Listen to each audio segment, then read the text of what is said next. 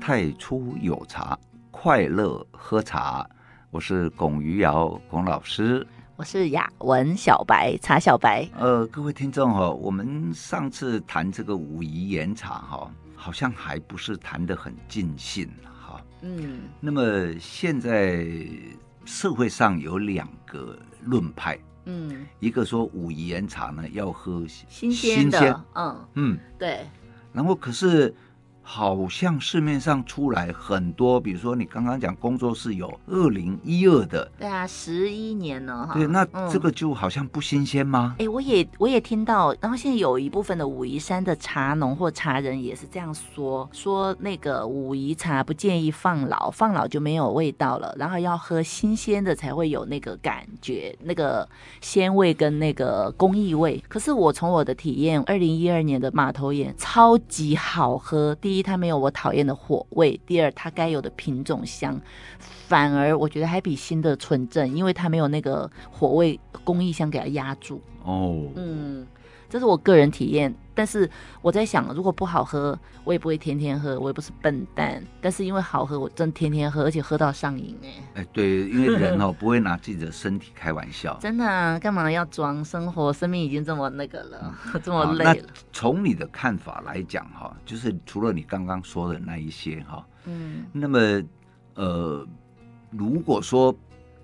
那个二零一二，我其实是有有一部分我是有父辈的，嗯，那你就你的感受来讲，你觉得说这个我父辈过的那个跟没有父辈过的，那你的觉受是什么？哎，先说老师父辈过的，老师父辈过的，可能就会把一些，当然会有一些成年的味道，多多少少有，老师就把那个味道给去除了嘛，嗯，那就香气比较上扬，嗯，就给呃用体感来。喝的话，它是从嘴口腔往鼻腔往脑袋上面走，因为它是走香气的部分，它变轻了。我觉得，嗯、那如果是没有父辈的那个，它就是比较重，重的部分是第一味道的重，第二就是直质感的重。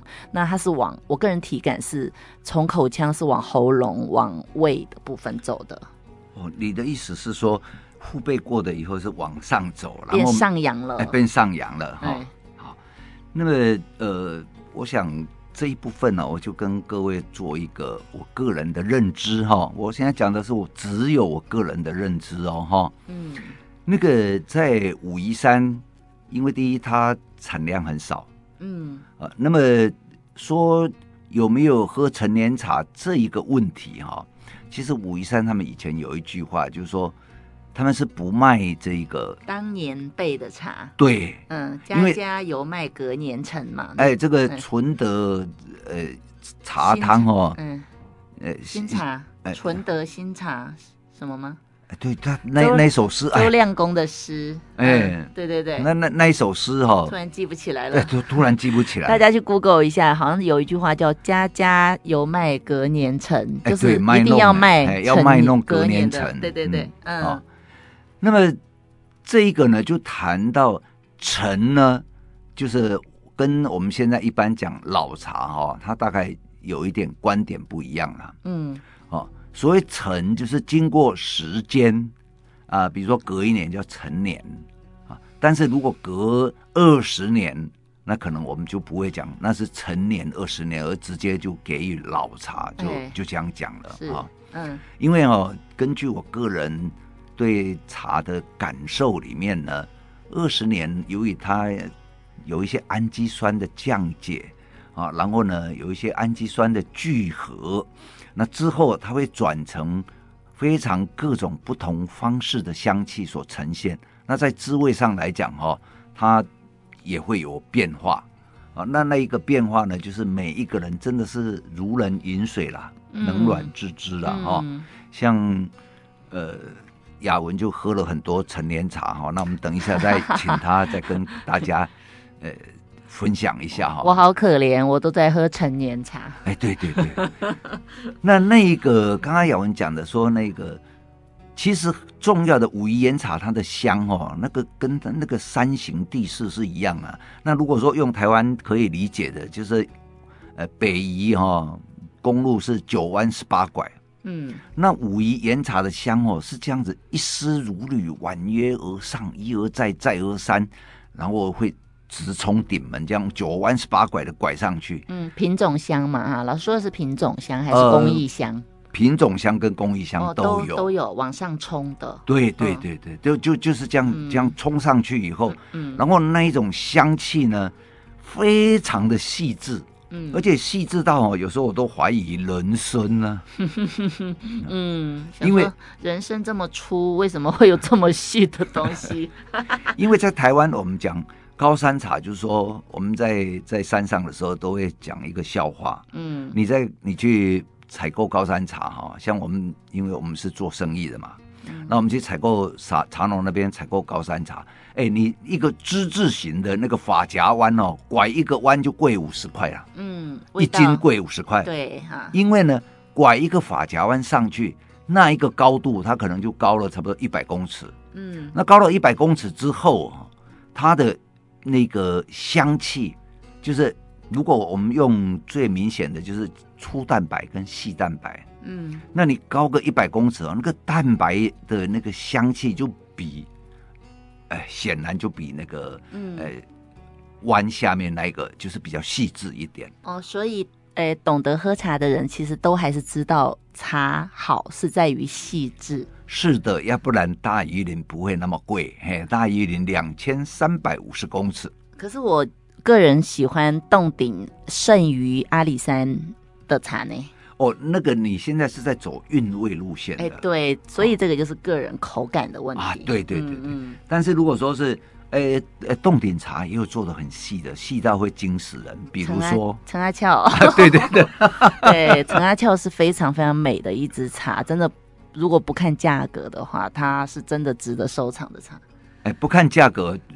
不仅是值得收藏，值得天天喝的茶，因为他真的是非常非常的，哎，怎么说呢？我就是说，人生的第三重境界，见山是山，见水是水，哎，对，是第三重的见山是山。哎、对经历过所有的一切的时候，经历过第一第一阶段，然后什么都不懂，第二阶段的怀疑，到第三阶段恢复到本真去看，去来喝这支茶，看是。豁然开朗，对对，看似这个茶从茶质来说，茶的内容来说，仿佛没有，但实际上我们的身体体感通通都有。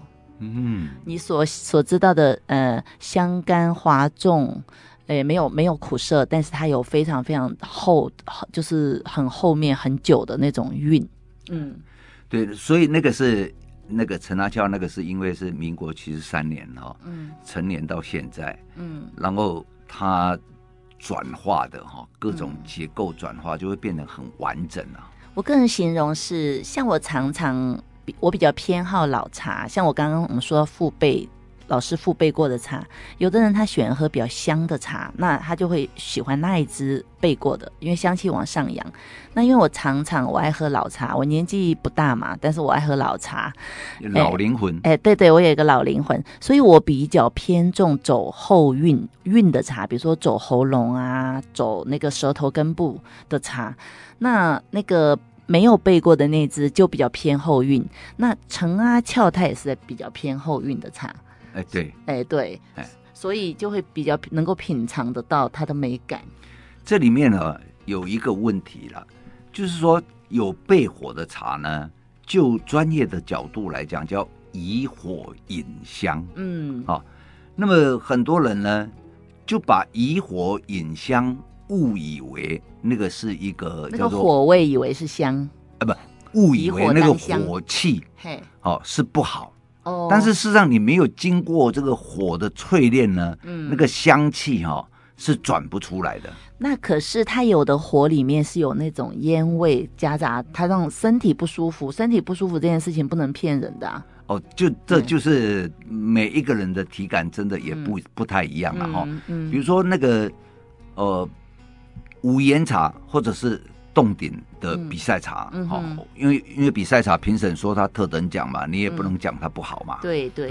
那以这个来讲的时候呢，那个其实如果我们从这个呃冻顶比赛茶哈、哦、来来讲的时候，就是说它呢那一个如果没有焙火，它是不会转出有某一些特有的香气。嗯，呃，蜜呀，什么甘甜呐、啊，那个那个什么那种什么饱满的厚度那种。对，简单讲叫奶花蜜的香味。嘿嘿，好，嗯，然后这一个呃，喝起来哈，那个饱口感，嗯，你会觉得喝了一口一口水就是一口茶。啊，然后你会觉得满口都是茶，厚实的茶汤。对，嗯，那这一个呃，也就是说。呃，如果说新鲜的，我们把它当做沙西米，嗯，啊，那有一些茶呢，它要经过烘焙，或者是有一些鱼呢，它是必须经过烧烤，嗯，然后它会引出另外的香气，比如说那个油脂经过梅纳反应，啊，然后它有一个特有的香味。各位听众，我想我来讲那个呃炙烧鲑鱼好了，嗯，哦，跟这一个干贝，嗯。啊。你那个干贝呢，很新鲜的沙西米的干贝，嗯，你吃过吗？哈，我吃过，哦，我现在已经可流口水了。哎呦，我也流口水。哈，好的食物就是这样，一讲到脑袋刺激，马上反口腔反应。哎，那这个是生的，什么都没有都没有做啊，但是它那个来自大自然海的那种呼唤，远海的那个哈，嗯，远那叫做什么？远海的。呃呃，召唤。哎，对，嗯，哇，那那那个是很迷人，那是个新鲜的武夷岩茶，嗯，它其实呢，起码要隔一年才卖，因为它要退火，对，它有火，因为它要焙才能够焙出武夷岩茶特有的气息，它而且它几乎都是用炭，所以炭多少会有一些烟吧，哎，对，哎，武夷都是用碳嘛，武夷没有在用电的，嗯。因为它一定要背透嘛，以炭背为主流系统了。哎，对。那那个可能有的人慢慢会呃叫做商业考量，进化进化，然后 文明啊，有电了，然后又有这个电冰箱。电焙的茶，那个武夷岩茶不在我们讨论范围。我们现在说的是最最原始的做法，最传统的做法嘛，就是炭焙。但是碳哈，我们烧过碳，它碳一定，比如说龙眼炭，你烧烧的它就会有火花。那伴随着火花就会有烟，多少？如果你在焙茶，茶上面多少会卡一些烟味吧，炭味。那个会卡碳气息，我不会把它，对，要把它讲成碳烟呐，因为哦，要焙好的茶，那个你用呃这一个炭焙的时候，前面那一段碳杂味是不能要的，嗯，那个是要先烧，就算你盖灰还是会有味道哈。对，但是要烧，比如说烧个这个呃。五个小时到这个十个小时，嗯，然后把那一些杂味，嗯、哦，把它这个烧掉之后，嗯、然后才开始焙茶。对，然后还要盖灰，要讲究盖灰的厚度跟薄度，这就是很专业的一些焙茶老师在做的事情。哎，对对。那武夷山有也是也有人专门哦在帮人家那个炭焙。嗯，对。那这个经过炭焙之后呢，好。一样，刚开始的时候，它会有一个炭火气啦。嗯，那那个炭火气哦，像雅文是敏感体质的人，他会觉得，因为我鼻子过敏，我对那个蛮敏感的。呃，你对那个你会呃不喜欢。那么就我个人呢，我是觉得说那是以火引香。嗯嗯，如果没有那一个火去把这个香哦逼出来，这个就是牵涉到有时候我会常常出去讲课，讲到这个。呃，香气的课程的时候，嗯，哦，因为香气它，呃，我我们泡茶的水温最高嘛，就是接近一百度嘛，嗯，但是有一些香味呢，高超高香族群，那是分布在一百二十度摄氏 C，哈，所以一定要炭火煮的水才可以泡得出来那种香味，一定要先烘焙哦，你烘焙之后把那个一百二十度。的那个超高香族群，把它逼出来之后，再利用手法，茶叶哈本身它就是一个很好的吸附体，它自己排出来以后，再把它吸回来，那这个时候我们来泡，就可以喝到那个超高香的部分。我跟大家那个铺路龚老师有一个秘密哈，这个他是只传学生，没有跟其他人讲的，他会。把那个卡在茶上面那个火味会收掉，所以这个就是蛮厉害的。哎呦，所以龚老师备的茶，诶，可以备出茶的厚度，但是不会卡火。各位朋友，如果你想要来学，趁他现在还愿意教，要来学。各位听众，我我在这里哦，江湖一点绝，跟你们分享一点我惨痛的教训。嗯，因为有一年呢，呃，我们送了这个炭焙比赛茶，我们送出去比赛。嗯，可是呢，要送出去比赛的时候，那个炭焙哦，我就一直闻到有。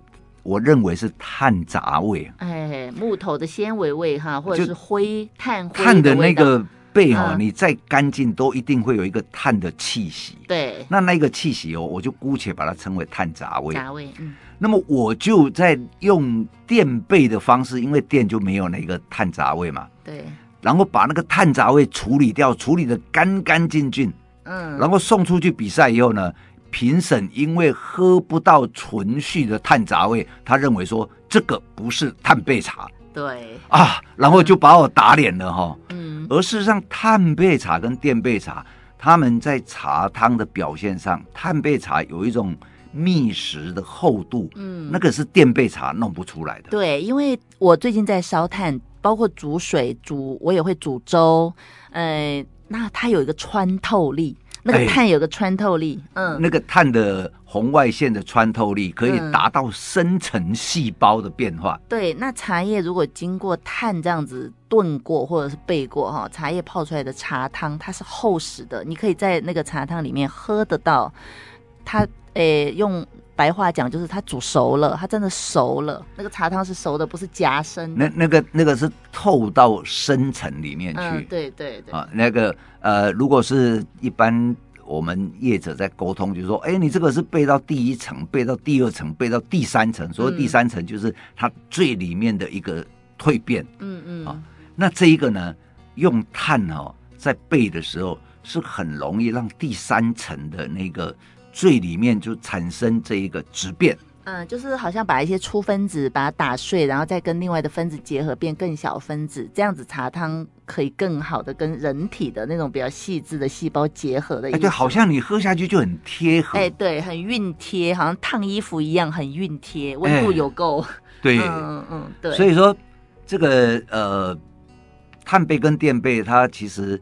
呃，是有不同的学问了哈。嗯、那武夷山那一边呢，都是炭焙比较多，我们就在讲炭焙。嗯，那他炭焙完之后哈，它那个退火的呃步骤或者程序没有走的很好的时候，嗯、武夷山是这样，一年采一次。嗯，今年采的茶，比如说这个呃，以谷雨前后为度哈，嗯、我们要讲那个农民历啊，谷雨前后就是。明清明以后，然后谷雨之前，或者是谷雨之后，呃，大概五天里面，那个都是采茶制茶的季节哈，嗯、大概前后有二十天。嗯，那么你做好了之后呢，你还要烘焙。嗯，那烘焙呢，你不不是一次焙到位。嗯，它是焙一下，停一下，一下嗯、再焙一下。再停一下，一次一次，好像这样子在剥笋壳，这样一马、嗯、慢慢把它剥进去，非常的耗工。嗯、然后等到你剥到都你认为完整了，好，那个碳杂味呢，就深深就卡在里面了。嗯，那深深卡在里面呢，你就只好盛放。嗯，盛放到让它自己本身会转换，该该挥发的挥发，该留下来的自然哎，对，会排这样子，它会排。嗯、对。然后排完之后，已经到隔年了，嗯，然后才会拿出来卖。嗯，这个还是手艺工艺比较好的师傅做出来的，才能隔年。有的时候背过头啊，哈，或者是还需要再修，可能要很多年。哎，我曾经呢，就是背到哈，我睡觉背到那个茶都碳化了，结果起来啊，我的一杯好好的茶。嗯，把怎么变成一堆黑木炭呢？可是因为那个茶价钱很高哈，那舍不得丢，我就用塑胶袋把它封起来。结果一封就忘记了。嗯，大概经过十年吧。嗯，有一天呢，哎，我看到那个茶，我就拿出来泡一泡，又，哎呦，好喝的不得了，被惊死人，满室生香，因为都是高香嘛，啊、超高香。那个对啊。嗯啊，好喝的不得了，这样子哈，嗯、结果那个刚好当天呢，有香港朋友来，一喝到以后就通通把我买光。所以老师那一只应该是没有背屎，有一种背屎的完全焦化像木炭那种，应该救不回来了。哇，这个你谈到一个备茶的机密哈、哦。对。哎，各位听众朋友，很抱歉，不是我不讲这个机密。嗯。假如你们没有亲身体验。阿公嘛不好了。对呀、啊，大家如果想要知道机密，或想要学习如何处理焦化，或者是诶被火未煮的茶，欢迎来到工作室，位于仁爱路二段的一个太初有茶工作室，来跟龚老师讨教呃备茶的理论跟那个茶艺的相关课程。哎，或者实物操作，哎，对，嗯、通常备茶都要实物操作啊，因为用讲的真的其实蛮抽象的。哎，对呀、啊嗯，大家只能从茶汤里面去体验，而且还要运气，因为有的时候会喝不到备的很好的茶汤，你就没有一个比较好的 data。嗯，所以说我们又回到一开始的说，无烟茶不能喝陈很多年的茶吗？嗯，我不，我之前也是这样子以为，但是我现在我天天喝我家那个十年的茶，我觉得不是这样子的。那支十年的茶其实比我二零二二年那支新的还要好喝很多。因为第一可能就是当时的茶可能也比现在环境好哈。呃，它产区不一样了。哦，你那个二零二二的是天心眼，天心眼的嘿。然后呢，现在在五盐茶里面呢。第一个被追捧的是那个呃牛栏坑。金交椅嘛哈，哎牛栏坑那个就称为牛肉，嗯，然后呢第二，个就马肉，马肉。就马头岩的马肉，嗯。啊，那个在中国一斤哦卖起来都是数以万计的人民币，对，嗯、啊、嗯，那量少嘛，因为是量少，还有就是它真的太细致了。啊，对，嗯，细到一个北丁北当。然后那个你二零二二那个哈，你喝的那个是天心眼，天心眼是很棒的，嗯。啊，那那个是他们就称为天心眼的肉桂叫做心头肉，嗯，好，那这个心头肉大概是被追捧的排名大概是第三名或第四名，因为中间还有一个鬼洞。鬼肉，对，鬼肉可是鬼洞的比较少。量非常的少，非常少哈。那个那好不好？反正物以稀为贵嘛、嗯。那个鬼肉，哎、欸，你连鬼都没见过，你可以喝，你喝到鬼肉，见鬼了，喝了鬼肉就见鬼了。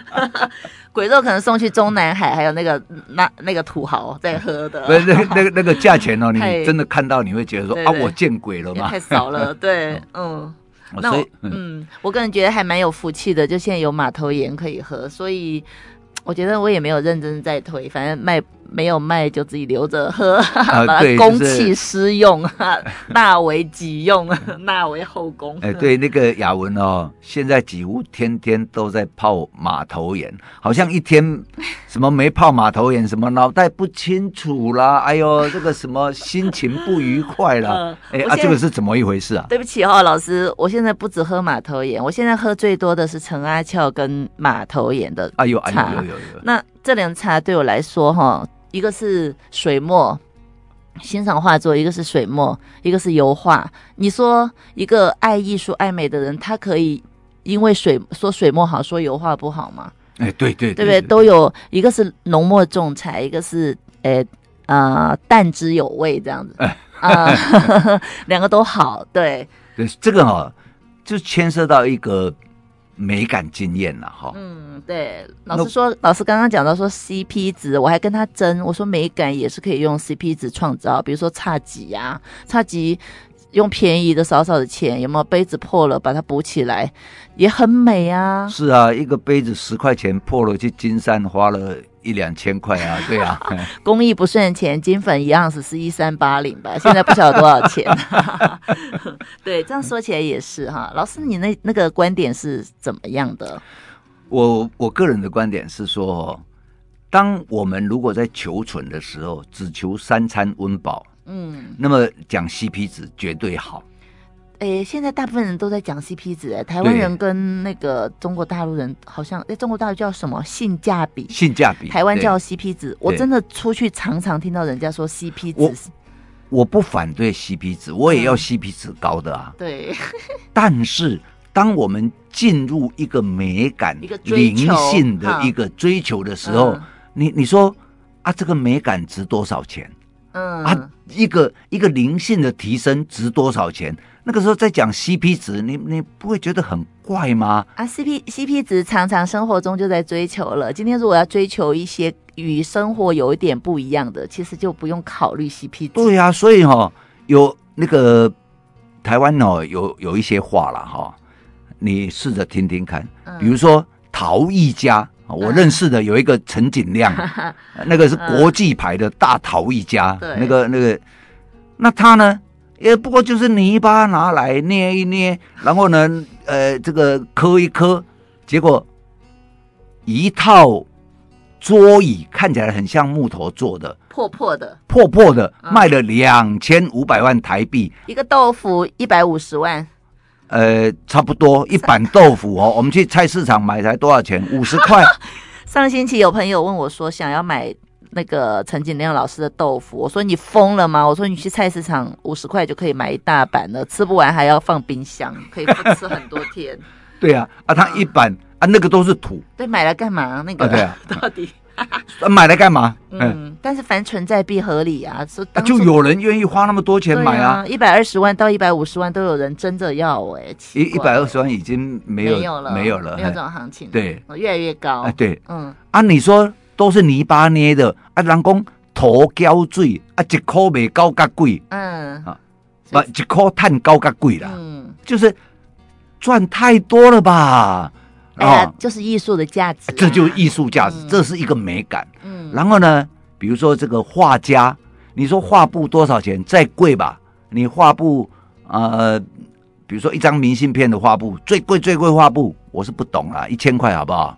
然后呢，那一些油彩两千块好不好？嗯，结果呢，人家要卖多少？好几万啊！假如你是那个呃大名家的话，那老师你是怎么混的？你们同辈人又是好朋友，人家找到你只想跟你买便宜的茶，只想上便宜的课，我真的觉得你很可怜呢、你委不委屈啊，老师？呃不不，我立场不一样，我是想说哈，我把毕生所知所学哈，然后看有没有机会就多多可以分享给大家啦。要不然的话，呃万一我死了以后，也是把这些呃好难得累积起来的经验，也不过就是就带走了吧哈。那当然，我有留一本书叫《太初有茶》，然后现在正在筹划第二本书哈，名字还没想。嗯，那老师，人家说扬名立万哈，你龚玉瑶这三个字，好歹哈也要让他留得清明，就是让他要变得很有价值，跟至少要跟陈景亮老师一样的有价值啊。这个上亿的身家，呃，这个可能有困难，但是我知道我的书在图书馆里面找得到哈，然后我也知道我的名字呢留在这个中华民国文化部，哎，这个作家名录里面。啊，这样子我也觉得说我已经有名流呃文化部的史册，嗯，嗯作家名录嘛，对不对？嗯。那这样我觉得也够了啦。嗯，对，好，那么雅文哈，你说你都喝这个，现在喝马头岩，嗯，那你喝这一个陈阿呃陈阿俏，嗯那你觉得这个哦，我们这个台湾跟武夷茶，我们就给它尬一下，那你觉得怎么样？嗯、你说让我说一下感觉吗？嗯还是哦，怎么尬呢？这个当然不是同一个品种、同一个环境是没有办法去比相比较的。但是我就说说看，我怎么为什么都这两支茶我都喜欢。我还是那句话，其实我喜欢韵味很足的茶。所有的韵味哈，韵味就是有一句话叫做“只闻楼梯响，未见人下楼”。哦，嗯，指纹楼，所以说到这里又进入一个运啊运，你们没有来体会，你们就不会知道的事情哈。对呀、啊，好吧。老师，那学生来跟你上课，你会请他们喝陈阿俏吗？那就看诚意喽，嘿，啊，哇塞，陈阿俏这样子一支茶也是价格也不低，因为最主要是因为稀少了哈。对，了，哎，嗯。喝一泡少一泡，好了，嗯，听众朋友，我们下回有机会再聊了哈。哦太初有茶，快乐喝茶。嗯今天呢，就跟各位分享到这里哦。